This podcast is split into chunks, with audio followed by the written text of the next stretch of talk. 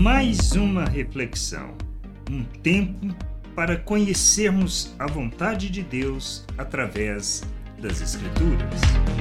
Talvez uma dúvida legítima.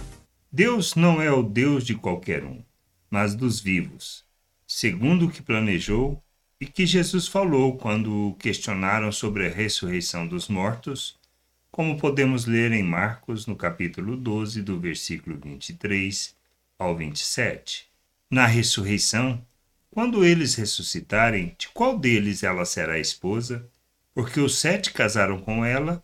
Jesus respondeu: Será que o erro de vocês não está no fato de não conhecerem as Escrituras nem o poder de Deus? Pois quando ressuscitarem dentre os mortos, nem casarão, nem se darão em casamento, mas serão como os anjos no céu.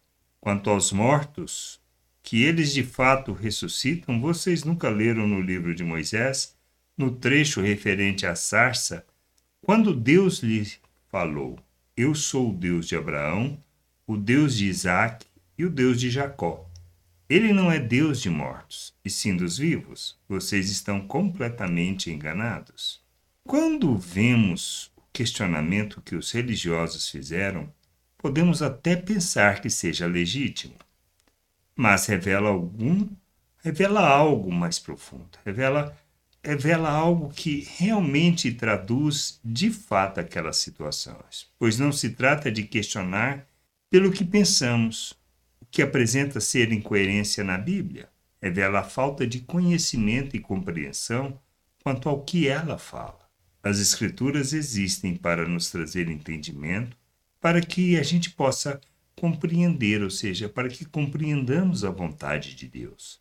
Mas precisamos buscá-lo na convicção de que dependemos inteiramente para compreender, pois o que eles revelaram foi falta de entendimento e conhecimento das Escrituras para poderem julgar corretamente.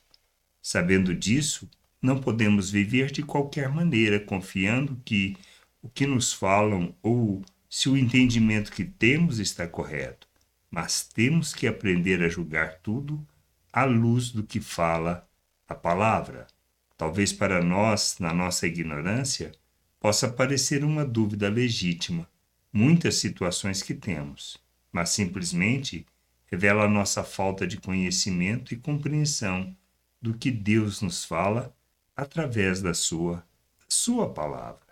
Que a gente possa buscar todo o entendimento, todo o discernimento da vontade de Deus e andar segundo segundo essa vontade. Graça e paz sobre a tua vida. Amém. Gostou da reflexão? Compartilhe, não deixe de ler as Escrituras.